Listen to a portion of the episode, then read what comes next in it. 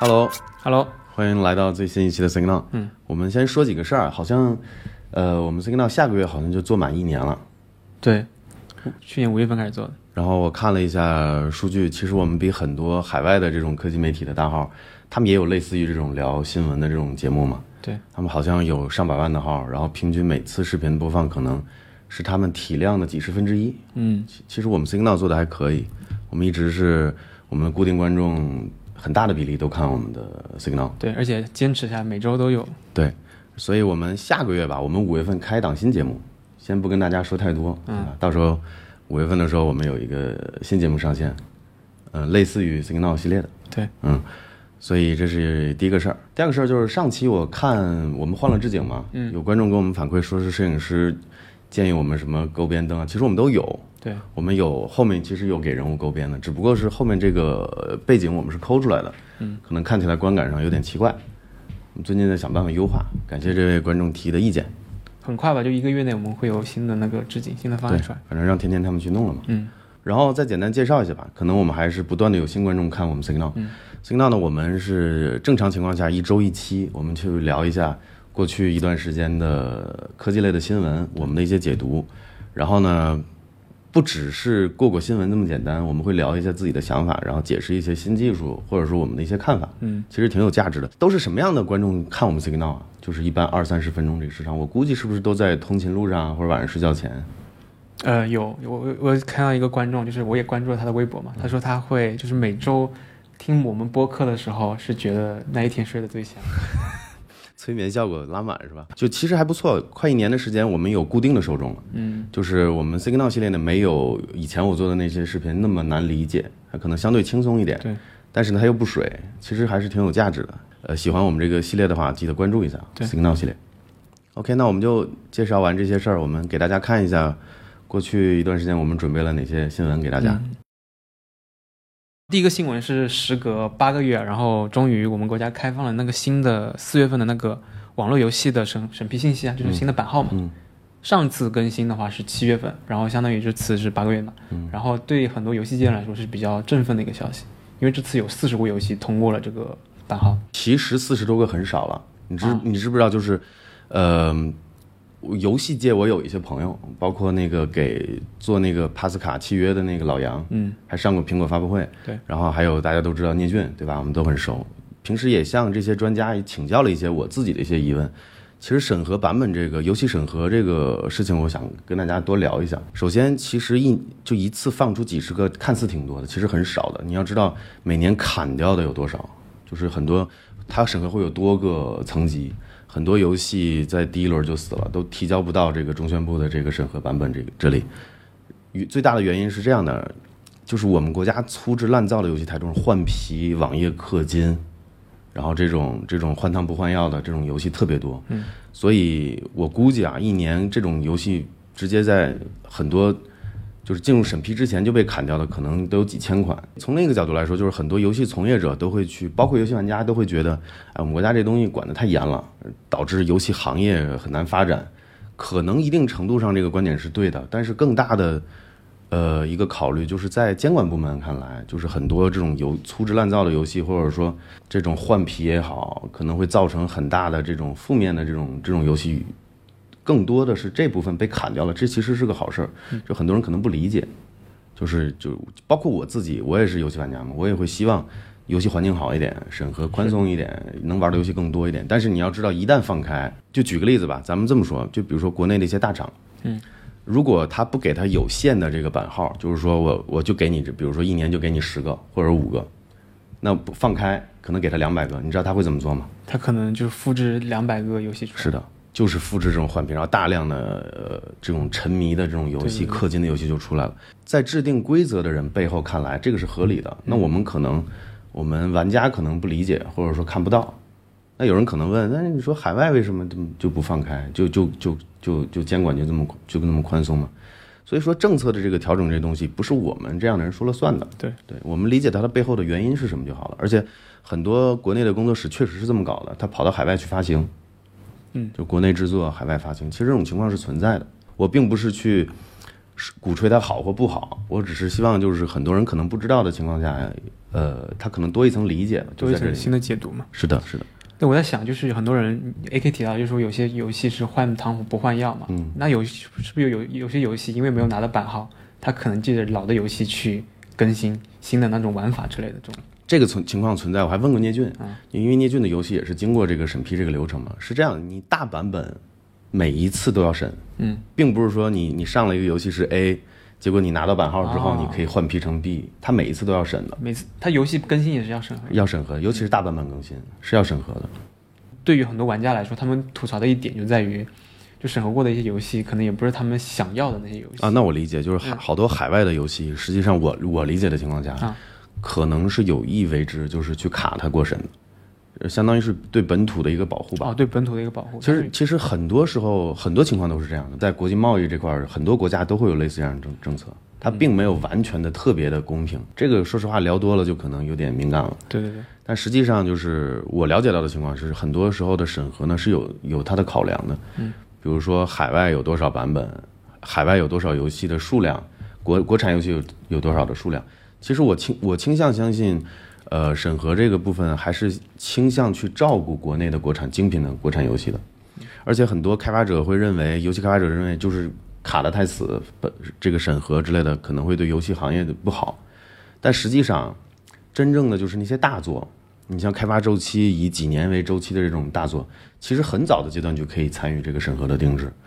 就是其实对这种三 A 精品大作的游戏的影响，因为审审核这块儿影响并没有那么大，真正打击的精准的就是那些短平快的，几个月就出一款，几个月就氪金，就是让沉迷然后就换皮这种页游啊这种垃圾游戏，对，很大程度上就被这套机制给审核掉了，这是其实是它的一个好处。当然是很多事情都是双刃剑嘛，对一些好的游戏，或者说对创对游戏行业的创新有没有影响，我认为是有的，有但是还是有个利弊取舍的问题。这个东西就不是我们说了算了，就是相关部门他觉得哪样更合理，那就怎么样去操作，那所以才会有这样的政策。嗯，我觉得可能他们在那个审核的过程中还还处在一个摸索的阶段，可能未来的话，如果有比比较好的机制的话，可能慢慢的就是数量会上来。也有可能嘛，就是很多人会说，AK 你就你就支持这种一刀切政策，其实我没有支持政策，我只是解读这个政策后面的一些东西。对对对对，我老看到一些评论说，说我什么粉红啊，什么洗白，其实我也是游戏玩家，有什么好洗的？我只是把这个从我的渠道得到的信息，我自己的理解跟大家梳理一下，就是为什么这东西存在，它背后的原因是什么，它的用意是什么，这是我的解读啊，当然只是一家之言，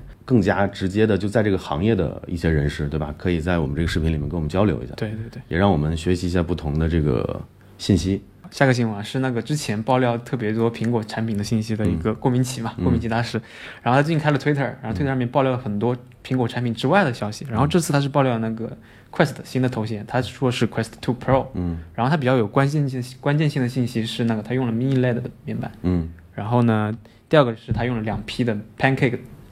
镜头啊，嗯。之前是那个菲涅尔镜头嘛，一 P 的，嗯。就它那个光学素质啊，包括那个显示数字会好很多。其实我特别好奇的就是那个很多人提的那个，就 VR 行业里面，包括一些 VR 爱好者，他们提的那个 Pancake 镜头是什么概念？这个 Pancake 镜头其实，在影视行业已经很很普遍了。我们摄影师天天说，就是呃影视行业里面用的那种 Pancake lens，、它其实成像原理并不是像类似于这个这个 Oculus 的 Oculus 是这种，只是它把这个镜片做得很薄，然后它的形态上像 Pancake，但是其实，在头显这块的 Pancake，呃我们可以讲讲一下它到底是怎么样的一个技术原理。刚好有几个道具，就以前比如说我们有一个透镜，就一个咱们咱们咱们理解就是一个透镜或一个透镜组，对，呃，你的光，比如说，呃，镜头嘛，镜头上用的是这个镜片，你光从这儿进来之后，它有个最小对焦距离，嗯，你不可能这个传感器做的比这个镜头小于这个对焦距离，那你图像是模糊的，对吧？这个很明显。就比如说你的你的传感器，你要跟这个镜头要有一定的距离，这个是最小对焦距离嘛。但是 Pancake 镜片呢，因为它利用多个镜组，它可以让这个光呢在里面反复折射。然后缩小它的对焦距离，比如说以前对焦距离可能三五厘米，对吧？然后你搭载了这个 Pancake 镜镜片之后，可能就能做到小于一毫米。虽然说镜片组变厚了，嗯，但是它缩小了更多的这个对焦距离。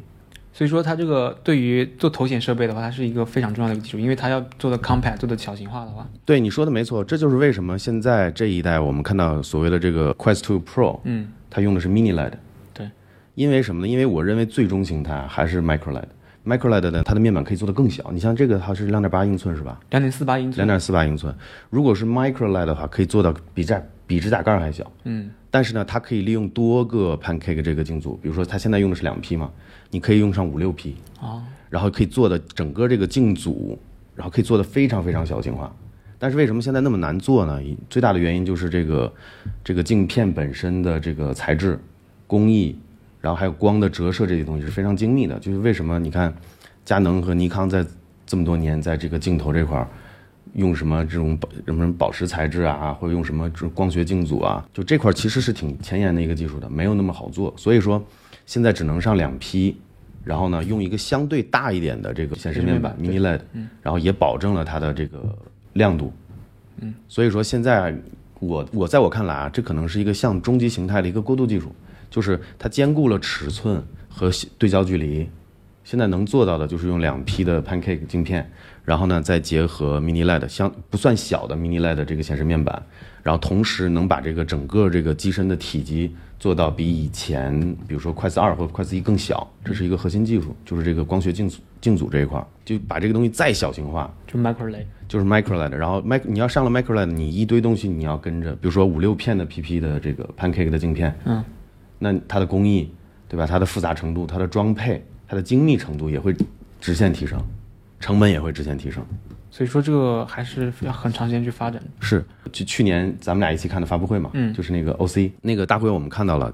它的这个代号叫 Cambria 的这个机器，就是现在大家猜的这个 Quest 2 Pro 嘛，对，它用的还是 XR2 这个芯片。就是跟快四二一同款的哦，那那很多人就猜测它只是一个小更新了。那其实我的解读不是这样子的，你可以你可以看到，就是按照它现在披露的这个规格，嗯，它是四 K 的两个两两个眼睛都是二幺六零 P 的面板，对，性能没变，分辨率提高了好几倍，相比上一代。上一代的话应该是一千八百多吗？还是两千不到吧？应该对，不管它是不是真的叫 Pro 啊，嗯，或者是叫三或者叫 Pro，反正它代号叫 Cambria，它为什么性能没有，就是硬件指标上？就是它的处理器性能没变，但分辨率提高了这么多。难道是有什么新的技术？对，就是我我倾向认为会是有一个注视点渲染啊。注视点渲染是什么呢？比如说，在在这么高的分辨率的情况下，你人眼注，因为它这一代是这一座是呃这一代硬件是搭配了那个眼动追踪嘛。啊，对，咱们去年看的那个那个他说了有眼动追踪，也就是说人眼注视的地方，我才进行高精度的渲染。嗯，可能就比这种全局渲染啊。我我只只渲染人眼看到的部分，可能就是在渲染这块的这个性能要求可能降低了几十倍。那这个要结合特别好的人眼追踪的算法，还有呢就是这个动态对焦点的这个渲染的这个算法。如果这个技术成熟的话，我觉得是可以做到以现在 X2 的这个芯片的性能来覆盖。这种新的规格的显示面板呢，所以说没有新的芯片，反而让它就是探索出了一个新的，不是说探索吧，就是逼着它出了一个新的。是的，因为 X 二这个芯片已经全现在全局考量来说已经不错了，因为它要性能其实是够的，性能是有性能的，但是它的这个功耗啊发热其实也不小，嗯，而且在快速二上这款这款芯片还是有相当大的这个，不管是超频还是提高它的频率，还是有这方面的这个。它是基于那个高通的八六五是吧？对，应该是八六五改出来的。咱们之前聊过好多次嘛。反正后面的八八八和八阵一也不怎么样嘛，都发热量很大，还还是可以的。就是怎么说呢？就是这这个我的解读就是，咱们我这我介绍一个人啊，就是在 VR 行业很出名的一个人，跟那个卡马克大神基本齐名的，就是呃，原来就是他们叫 Oculus 这家公司嘛，啊，他的首席科学家叫 Michael Abrash，对。然后这个哥们儿每次 OC 大会的时候都会很前沿的预测一些接下来三五年甚至十年技术发展的一个路线。我关注了一下，我因为我关注这个行业已经至少快七八年了。诶，我记得好像 Michael Abrash 是那个那个卡马克拉过去的。对对对对对，所以所以就他的预测是非常非常准的。我记得是 OC 五还是 OC 四的，一八年的时候他说，基本上这种动动态这个对焦点渲染这个技术大概会在四五年内成熟。刚好就是二零二一、二二、二零二二年，他们做真的做技术核心技术的人，他们预测的是很准。是的，他当时还预测一个技术，就是不只是动态对焦点渲染，还有就是你在屏幕里看到的东西，近景会清楚，远景会模糊。你看清楚远景，远景清楚，近景模糊，也是要用这个物理的镜片来来来实现来模拟，再结合算法，再结合这个不同的这个渲染方式，那就会更真实。会更真实。但是这个技术可能还要再再等一段时间。当然，还有一种可能性啊，你的系统 UI 可能是以全分辨率来运行的，但是游戏可能还是受限于 X2 的这个芯片，可能它的分辨率会没有达不到原生。游戏应该大概率是不达不到原生。有这个可能，但是如果你这个这个注视点对焦渲染的做的如果好的话，其实理论上是可以做得到的。下个新闻是那个显卡的新闻，上次我们不预测了吗？我说什么三零八零钛嘛，可能就降个几百，没想到现在是直接跌破发行价两千块钱啊！N 卡这边是比较低端的，三零五零、三零六零、三零六零钛还没有跌破发行嗯发行价嘛。其实更高端的都都已经跌破发行价了。那你你你你是怎么看待这个事情的？为什么就是相对来说入门卡没有跌破，然后反而是高端卡跌跌破？这个我的想法可能有点阴谋论啊，因为你知道吗？就是入门卡的话，它那个挖矿效率会低一点嘛，嗯，所以挖矿的会比较少。其实你买到的可能是基本上都是全新的卡，明白？但是那个更高端的卡，因为挖矿效率更高嘛，嗯很多是可能是矿卡。我觉得有道理啊，你说的这嗯个。我自己的猜测是这样的，就是高高端卡呢，首先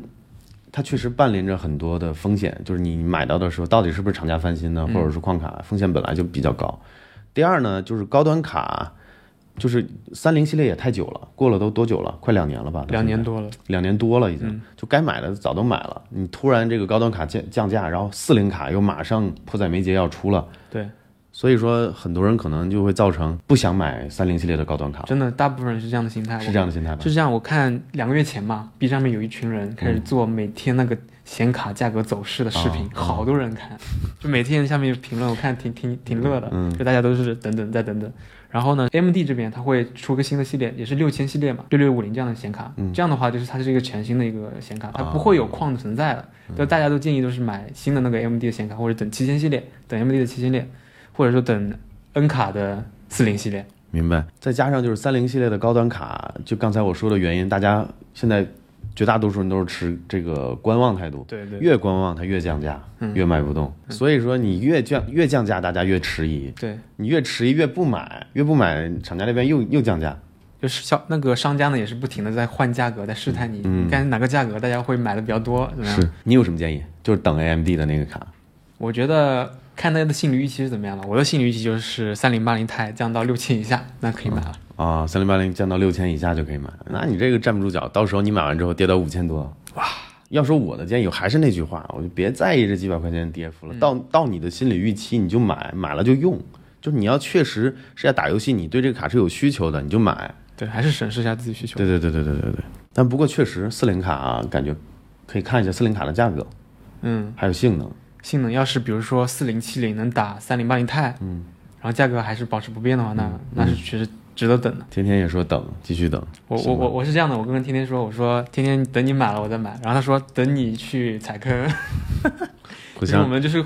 这种等等党心态，互相套路。对我们最近的店铺上了我们自己跟 K 创定制的这个键盘，这个键盘呢是机械矮轴，可以自己选各种各样的手感，可以连三个蓝牙设备，还有背光，还有 Windows 和 macOS、iOS 三种模式的输入，可以走蓝牙，也可以走有线连接的方式。底板是阳极氧化的，然后边框也是阳极氧化的这种铝的这种工艺，手感非常棒。然后纯白的键帽，大家有喜欢的可以去我们店里去看一下，支持一波。然后下个新闻是 Meta，然后它开放它开放的一个就是可以在元宇宙里面，就 Horizon Worlds 里面嘛，嗯开放卖一些那个自制的一些物品，就是嗯玩家自自制的一些物品。嗯，其实之前像 Rec Rooms 他们也有这样的类似的服务嘛，嗯有点像 App Store，而且它包括除了这个卖物品的服务之外呢，它也有像那个 YouTube 一样的分成机制。然后这次呢，它这个消息是说开发者抽成百分之四十七点五啊，比那个苹果百分之三十还高。嗯但是好像里面好像是它分两部分。一部分是那个平台的费用，还有一部分是销售费用，所以它结合起来是百分之四十七点五。就很多人可能觉得这个太扯淡了，嗯将近一半的钱就相当于被他平台给抽走了。但在我看来，我觉得有两个原因，第一就是他极度的自信，Meta 现在，嗯，就现在你想在元宇宙里面进行这种交易也好，怎么样的，你只有他。对，就是他相当于变相的一种垄断吧。就是现在这个平台上搞得风生水起的，搞出这个生态来，他是第一个，然后盘子也是最大的。就之前的话像像有有个游戏啊叫 Roblox，嗯。它也是有这种服务，然后叫 Rec Rooms 嘛，但肯定是没有。Horizon Worlds 那个规模大的这种。对，因为毕竟 Meta 的它的背书在这儿嘛，嗯，前身是 Oculus 和 Facebook 嘛，所以第一方面是因为他有极度的自信，第二方面，我是觉得在任何行业都是这样子的，你在没有竞争的情况下，你就是可以有定价权的。而且你看，结合最近我们有一些新闻没挑进来啊，但是但是都是差不多的。你像呃扎克伯格他们去搞扎克伯格货币叫 Zuckbucks，我不知道他咋想的名儿，我估计这个网上会被人搞成 Zucksucks，就是他也也想搞自己的货币，搞自己的这个虚拟的这套东西。在元宇宙里面用。是的，所以第二个我的解读就是现在的竞争太太少了。还有一新闻我们没搜集的，就是没有没有来聊的，就是那个 Epic 好像他们也要搞元宇宙。乐高的母公司跟那个索尼联合投资了他二十亿美金，嗯，就是各出了十亿美金。他们可能觉得 Epic 之前在那个游戏里面 f o n t n 还有他们的虚幻物引擎嘛，在做元宇宙方面比较有优势。嗯，所以就是等更多的厂商进来，搞出多个元元宇宙平台，那这个情况就会得到一定的缓解。你像早些年苹果也是定百分之三十啊，后来安卓不也是也很高比例的抽成嘛？后来两个平台刚我们就看到了，去年还有前几个月，对吧？都都开始降价了。其实吉米也是有那个 Epic 的努力嘛，Epic 不是跟苹果打官司嘛？所以就是竞争，就是你没有竞争的情况下，现在就就很简单，你想作为开发者，对，在元宇宙里面，不管是做内容的开发还是做内容的销售，你现在有哪些平台可以去玩儿？只有 Meta 呀，它体量大呀，对吧？那你现在就选择就只有它。那他跟你说，那好，我们的 terms 就是百分之四十七点五，最后你的这个收益只有百分之五十二，那你愿不愿意搞？他没得选。其实我觉得就是你知道 Epic 它游戏商城这样送游戏嘛，然后这次接受了索尼和乐高的呃二十亿美金的那个，我觉得他要出点政策来打打打打那个 Meta 了。对，现在需要像这样 Epic 这样的这样的公司来牵，也在牵头做一套东西来，嗯，跟它形成制衡。对，所以现在情况就是这样子。但是我像像苹果，如果苹果它也出这种虚拟产品的那个销售的话，它会不会是跟现实世界一样的货币系统，还是也跟 Meta 一样搞个自己的货币系统？